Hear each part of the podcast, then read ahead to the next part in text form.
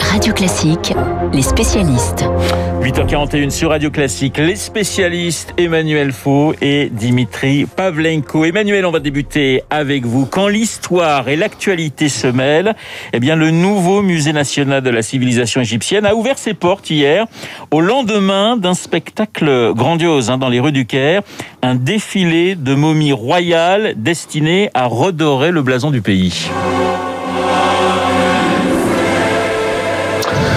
Renault et du doré il y en avait sur ces 22 chars à suspension, escortés par 60 motos et 150 chevaux, qui transportaient des dépouilles de 18 rois et 4 reines d'Égypte.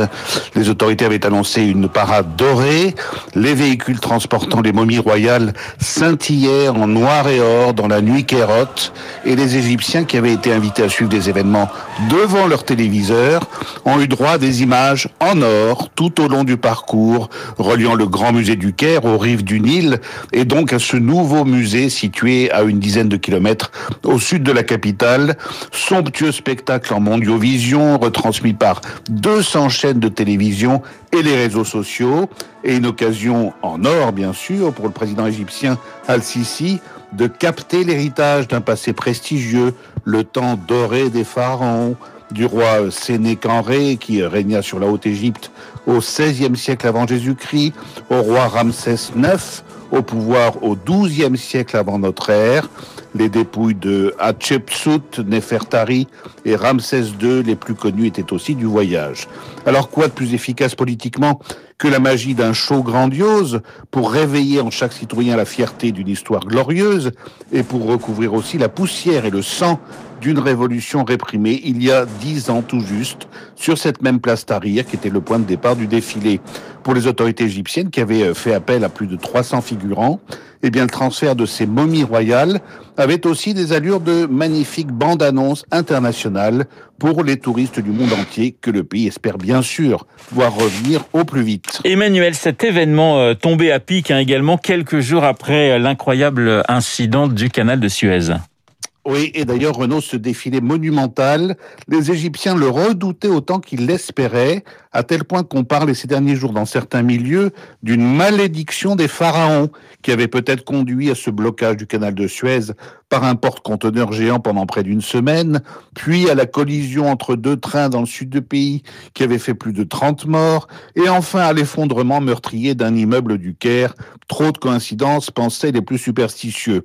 Mais samedi soir, rien de tout cela. Spectacle impeccable. Les dieux et les pharaons ne faisaient plus qu'un et la capitale égyptienne était devenue la ville lumière. Clin d'œil de l'histoire. Figurez-vous que la première fois qu'un canal a été créé entre le golfe de Suez et le delta du Nil, c'était précisément au tout début de l'ère des pharaons, plusieurs siècles avant notre ère. Canal ensuite abandonné à cause du coût trop élevé du désensablement, puis à nouveau repris. La preuve que si tous les chemins mènent à Rome, comme on dit souvent Renault, eh bien au commencement, n'oublions pas qu'il y avait bien le Nil et le canal de Suez. Et oui, la petite mise au point d'Emmanuel Faux qui joue les pharaons ce matin sur l'antenne de Radio Classique. Merci Emmanuel, le monsieur international sur euh, notre antenne. On va quitter l'Égypte et nous allons partir au musée avec vous, Dimitri. Eh bien, aux États-Unis, euh, les musées ont ouvert leurs portes. La crise les a terriblement appauvris et ils peuvent vendre, ces musées américains, des œuvres pour se renflouer en quelque sorte. Oui, tout à fait. L'association nord-américaine des directeurs de musées d'art a, rendu possible ces ventes que dans le milieu on appelle des aliénations, c'est-à-dire on consent à se mettre aux enchères, à se séparer d'une toile, d'un tableau, euh, d'habitude dans l'objectif de racheter d'autres œuvres, mais là cette fois exceptionnellement, compte tenu des circonstances du Covid, eh bien on le fait dans l'objectif eh bien de compenser les pertes des fermetures des, musées pour payer les salaires, euh, pour euh, maintenir la, collection. Illustration avec le Brooklyn Museum, par exemple. 12 œuvres vendues l'an dernier, dont un Monet, deux du Buffet, pour créer un fonds d'entretien de la collection. Le Metropolitan Museum, hein, le Met, hein, donc le, plus célèbre musée new-yorkais, euh, lui aussi s'y est mis, là aussi, dans l'objectif de maintenir sa collection, notamment les salaires des personnels. alors, ces ventes contrôlées, dans le monde anglo-saxon, ça se fait, c'est admis culturellement. Mais Mais c'est nouveau de le faire dans ce but euh, vraiment de, de, de survie.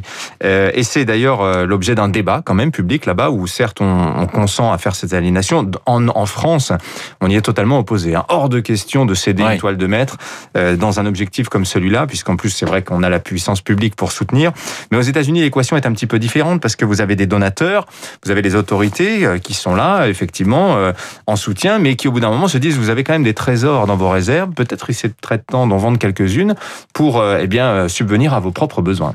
N'y a-t-il pas, Dimitri, un risque de, de transformer ces trésors en une sorte d'actif financier en quelque sorte. Bah oui, forcément, parce qu'il y a une porte qui s'ouvre effectivement. Ouais. Si un musée, peut, je donne l'exemple de l'Everson, le musée, un musée de Syracuse dans l'État de New York, euh, qui a cédé en octobre pour 12 millions de dollars un tableau de Jackson Pollock, 12 millions de dollars. Donc c'est évidemment pour les collectionneurs privés, ce sont des opportunités inédites, parce que dans d'autres circonstances, sans doute ces musées n'auraient-ils jamais mis en vente euh, ces, ces toiles de maître.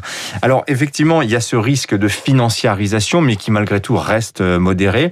Ce qui est intéressant c'est que parmi les motifs de vente de ces tableaux, euh, vous allez voir qu'on va revenir à des considérations davantage politiques, d'actualité politique. C'est que certes, il y a l'idée de euh, payer les salaires, payer les, euh, les frais d'entretien du musée, mais aussi de plus en plus de diversifier ses collections. Et alors là, je vous donne encore un autre exemple.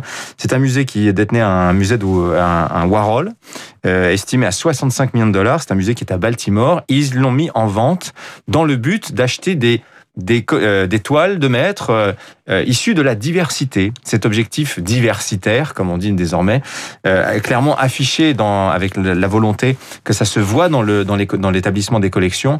Alors tous ces mouvements-là on ne les voit pas encore en France, mais peut-être qu'un jour cela viendra-t-il. On sait que tout finit par venir des États-Unis avec un, un, temps de décalage. Est-ce une bonne chose? Je vous en laisse juge. On va pas tout de suite vendre la, Joconde quand même. Bah non. Hein voilà. Vous nous rassurez ce matin, Dimitri. Des tableaux de maîtres issus de la diversité. Merci Dimitri, les spécialistes Emmanuel Faux. Dimitri Pavlenko, il est mort un 5 avril. Le 5 avril 1794. Je veux parler de Georges Danton, guillotiné euh, sur la place de la Révolution. Bien, je vous propose d'écouter un petit extrait du Danton d'Andrzej Vajda avec, dans le rôle de Georges Danton bien sûr, Gérard Depardieu. Écoutez. Ces erreurs Oui, oui, parce qu'il paraît que ce sont des erreurs, je les reconnais. Et même, je les revendique. Mais celle-là, seulement celle-là. Un autre de mes torts fut d'être populaire et d'être fort. Alors que seule l'obscurité et la mesquinerie peuvent assurer de longs jours tranquilles. Si vous voulez durer, ne soyez pas aimés. C'est une des lois nouvelles que nous avons inventées. Malheur aux hommes forts et aimés du peuple. Longue vie aux médiocres. La révolution est comme Saturne, elle dévore successivement ses propres enfants. Voilà, Danton guillotiné le 5 avril 1794, Augustin Lefebvre s'est installé euh, dans ce studio. Évidemment, je ne lui souhaite pas cette même mort, mais sachez que Danton, eh bien, au moment où il est monté sur l'échafaud, a demandé à Samson, qui était le bourreau, tu montreras ma tête au peuple, elle en vaut la peine. Danton guillotiné avec Camille Desmoulins, mais aussi Fabre d'Églantine, un 5 octobre, le 5 octobre 1794. On va changer totalement de sujet dans le journal imprévisible. C'est grave, docteur? Eh bien, la réponse dans un instant d'Augustin Le